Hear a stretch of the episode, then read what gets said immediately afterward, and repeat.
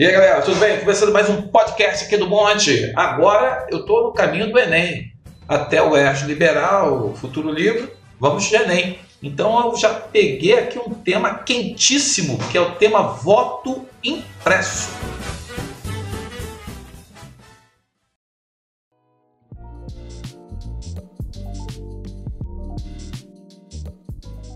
E quando eu falo sobre a questão do voto impresso, é, a grande discussão aqui que está se colocando é uma questão para o ano de 2022, porque as urnas eletrônicas voltaram a ficar em evidência e muito e surge dentro do Congresso um movimento por parte do presidente da, da República e seus aliados para que o voto impresso volte. Bem, você que está me ouvindo pode ser o jovem que só nasce, já nasceu com a urna eletrônica de 86 para cá, né, 96 para cá, é 96 você, com certeza, é da geração do voto urna eletrônica.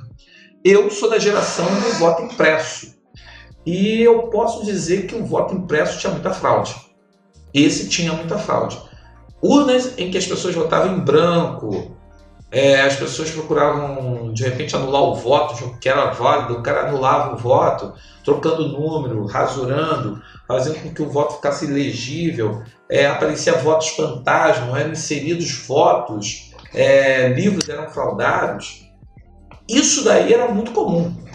Dom Pedro II tinha a maior vergonha das eleições que aconteciam por volta das oligarquias, é, por volta das, é, por conta do interior dos lugares, por conta da, é, da ilegalidade que havia em meio ao, aos votos. Se você pegar, eu tava, acabei de ler um livro chamado Numa e a Ninfa, e que você tem um capítulo mostrando como que o sujeito que era o candidato que queria ser eleito, ele desde ameaçar a vida de pessoas que trabalhavam com a questão da contagem de votos, pessoas que eram responsáveis pelos livros eleitorais, pessoas que eram ameaçadas de morte, pessoas que eram é, levadas ao voto por obrigação e eram, no caso, aí, ameaçadas para votar, e a fraude, o sumiço de, de cédulas, ou seja, todo o discurso que essa galera está tentando trazer para o voto impresso,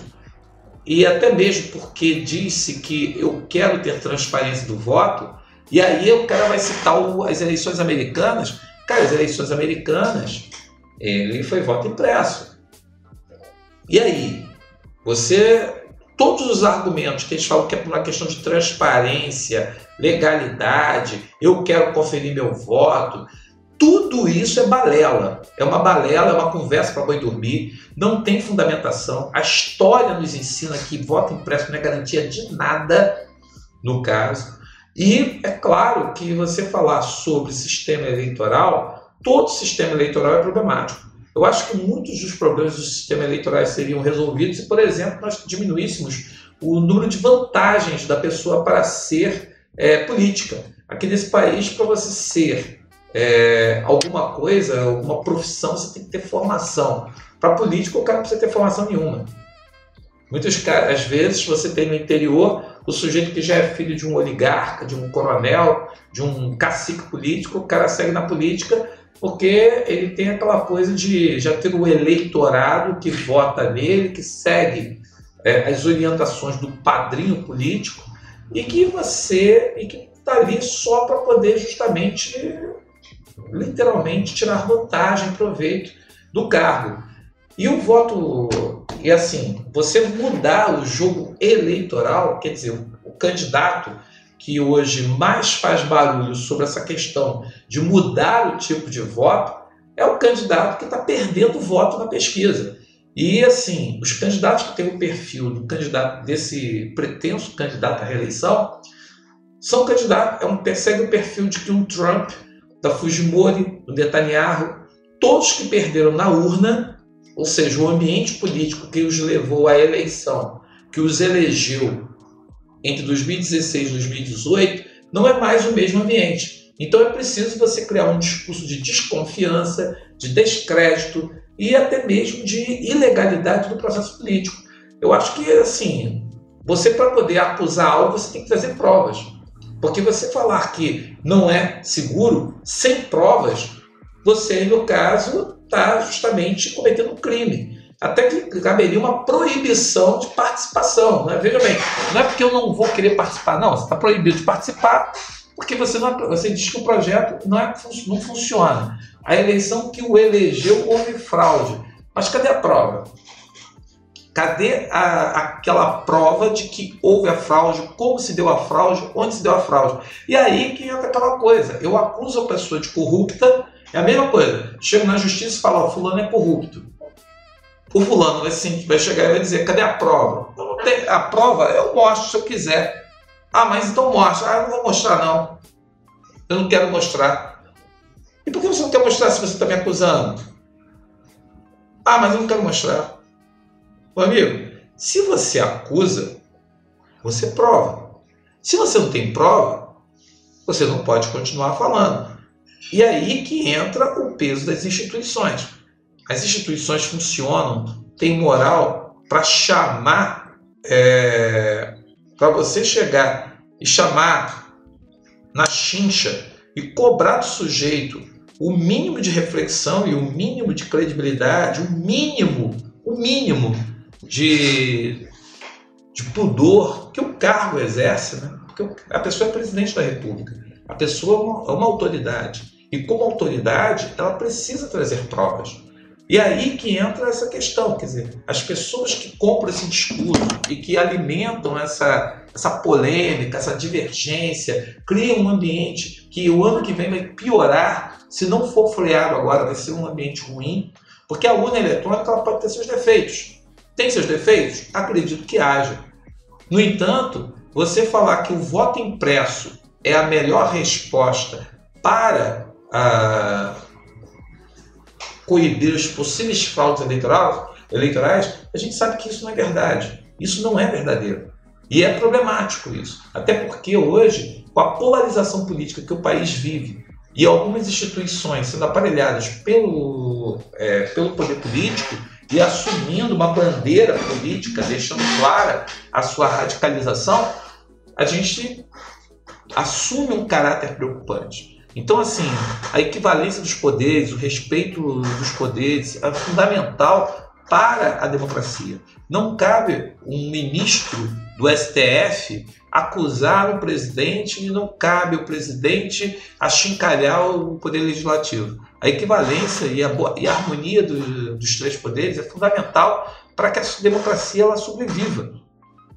Ela sobreviva e possa chegar e se justificar. No momento que um começa a passar por cima do outro e começa justamente a não reconhecer a autoridade do outro, a legalidade do outro, você começa a fragilizar essas relações.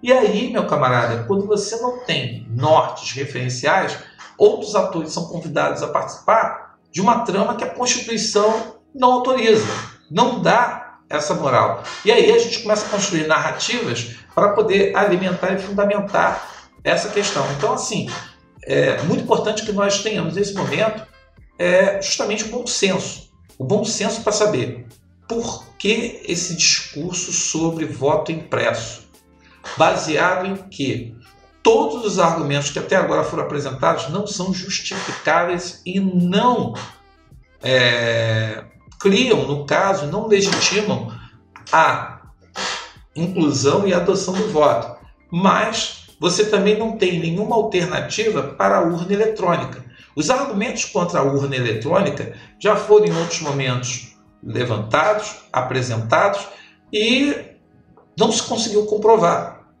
Esse é o problema, não se comprovou.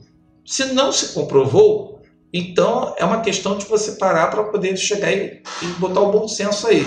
Então, assim, é uma polêmica que está em evidência. A gente tem que refletir sobre quem são as pessoas que estão nessa campanha, qual, o que está sendo feito para desqualificar? Não está se trazendo documento, não está se trazendo provas, não está se trazendo nada numa discussão saudável para que você chegue, sente com o TSE e veja os principais partidos políticos do país sentados à mesa para poder sentar e estar tá discutindo com o TSE.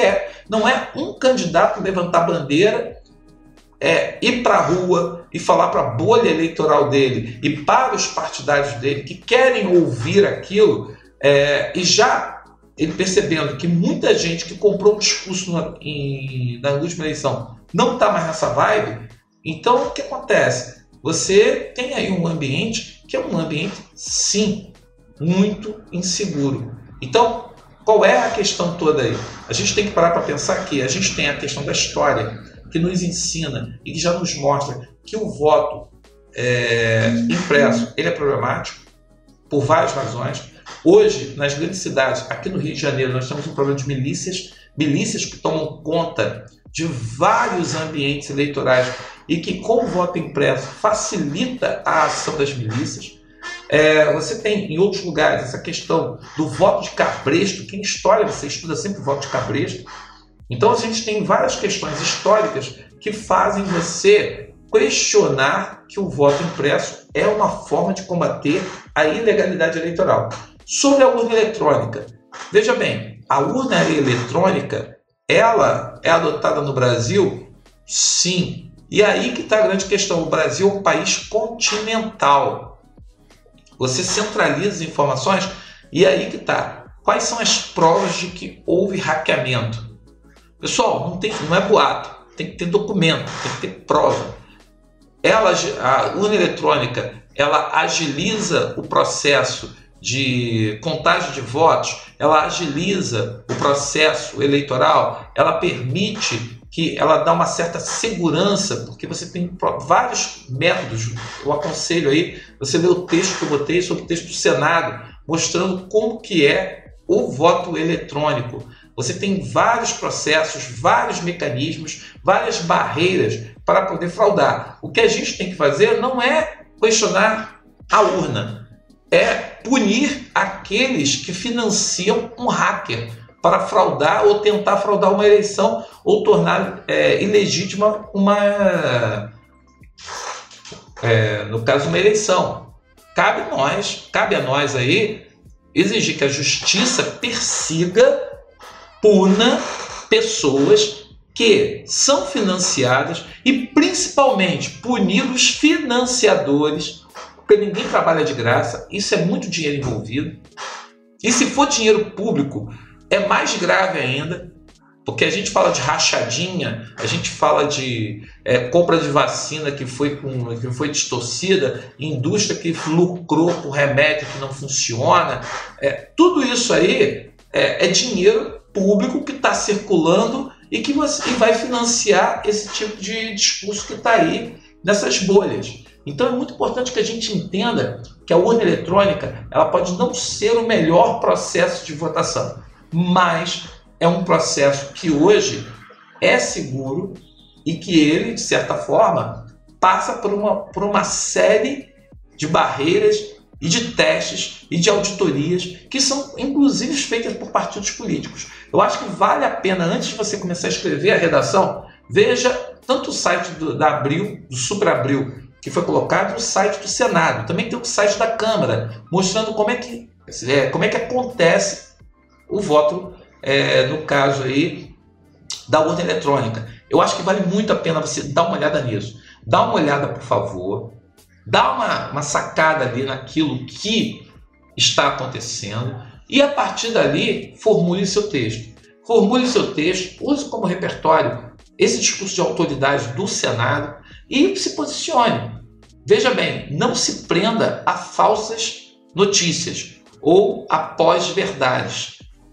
Faça justamente o que? Uma pesquisa, uma leitura que seria na prova do Enem, essas leituras prévias e procure se posicionar nessa polêmica. Se você é a favor do voto impresso, procure, procure discutir o, o âmbito pelo, pela questão da realidade, a realidade do país. Se você é contra, a mesma coisa. Use as leituras que servem de base. Se você quiser usar literatura, como eu falei, Lima Barreto, tenha lá o Numa e a Ninfa, você tem é, essa questão que passa por publicações do período republicano, mostrando como que a, o voto impresso ele era problemático, e aí você pode colocar, imagine, aqueles rincões do país, aqui, no, aqui mesmo. Imagina alguns lugares em que você não entra, a polícia não entra. Como é que vai ser o voto impresso dentro dessas regiões? Como é que você vai saber se aqueles votos que estão ali correspondem à realidade? Que os, que os nomes que constam como nomes, é, aqueles nomes são verdadeiros, ou se aquele livro que está ali é verdadeiro, é real. Então, assim, a gente tem a gente tem uma série de dúvidas e uma série de questões a serem discutidas. Então, esse é o primeiro tema, esse é o primeiro podcast. Eu, se você perguntar para mim, Monteiro, o que, que você acha? Já deu para perceber que eu desconfio muito dos atores que estão levantando a bandeira do voto impresso. Eu desconfio. E se eles estão defendendo tanto e estão tão desesperados atrás disso, bem, até agora tudo que foi proposto, cloroquina e outras coisas mais, me levaram a descrer de que seja real os motivos, os reais motivos que estão sendo apresentados para acabar com o voto eletrônico e adotar o voto impresso. Mas você tem que buscar sua pesquisa, fazer toda a sua, sua dissertação e procurar e pensar nessa questão do controle, nessa questão de manipulação e sobre os interesses econômicos, políticos que estão por trás de toda essa discussão, de todo esse debate, que é problemático. E no ambiente é, eleitoral e no ambiente institucional, a gente tem que ficar muito atento, porque a democracia corre perigo, corre risco, e a população e é fortalecendo as instituições e não tornando descrédito é que nós vamos fazer com que o bom senso prevaleça e as eleições não sejam colocadas em risco. Bem, esse é o primeiro podcast sobre o, o Dicas do Enem, né? e se for o tema do Enem, e a partir de agora nós entramos numa nova jornada. Não leve a minha opinião, pesquise, busque fontes, leia, leia ao máximo e veja os argumentos de cada lado. E a partir daí veja o seu argumento. Ok? Um abraço, boa semana, até o segundo episódio de E se for o tema do Enem. Até lá!